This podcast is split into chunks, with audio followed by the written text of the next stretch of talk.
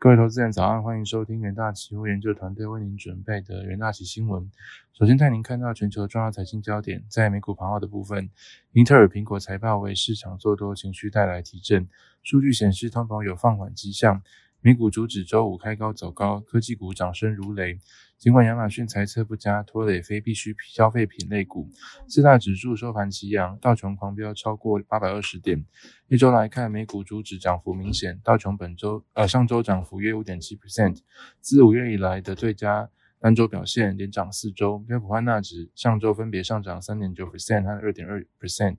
连涨两周。收盘，美股道琼指数大涨二点五九 percent，S M P 五百指数大涨二点四六 percent，纳斯达克指数大涨二点八七 percent，非成半导体指数大涨三点九八 percent。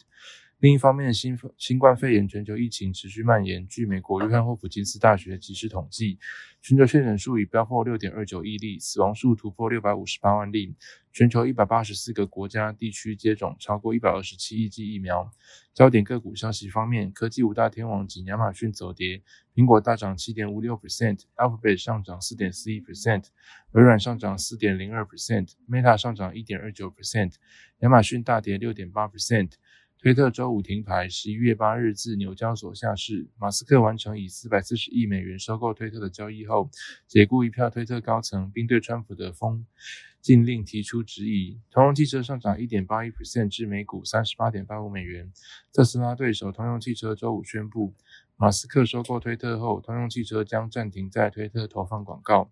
再带您看到纽约汇市，在日本央行宣布继续维持宽松政策不变后，日元对美元周五周重返跌势，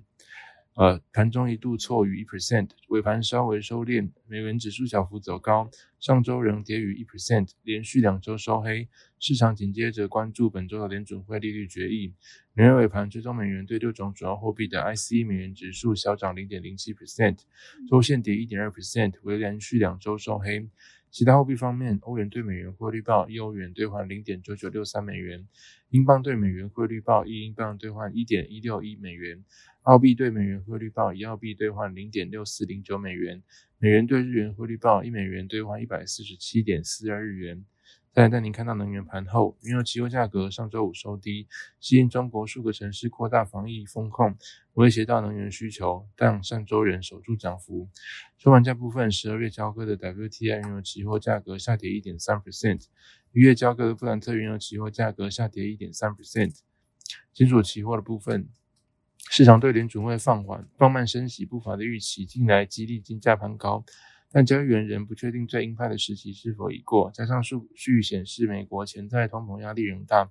黄金期货周五连续两个交易日走低回吐，上周稍早涨幅，周线收黑。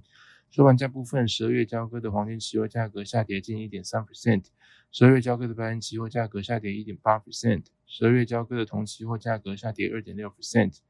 再来带您看到国际新闻，巴克莱分析师上周五表示，墨西哥披索对美元汇率可能在二零二三年底收在十九披索兑一美元，理由是公共账户资金充足、墨西哥央行政策得宜以及金岸外包带来的好处。如果预测准确，披索对美元汇率将自目前水准下降四点一五 percent。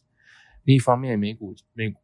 呃，美股超级财报周在苹果公布优异的财报表现后，暂时告一段落。与 Alphabet、亚马逊、微软和 Meta 相比，投资人对苹果财报的反应截然不同。市场分析师将苹果比喻为风暴之中相对安全的避风港，并说明为何苹果能在充满高度不确定性的环境下保持稳定。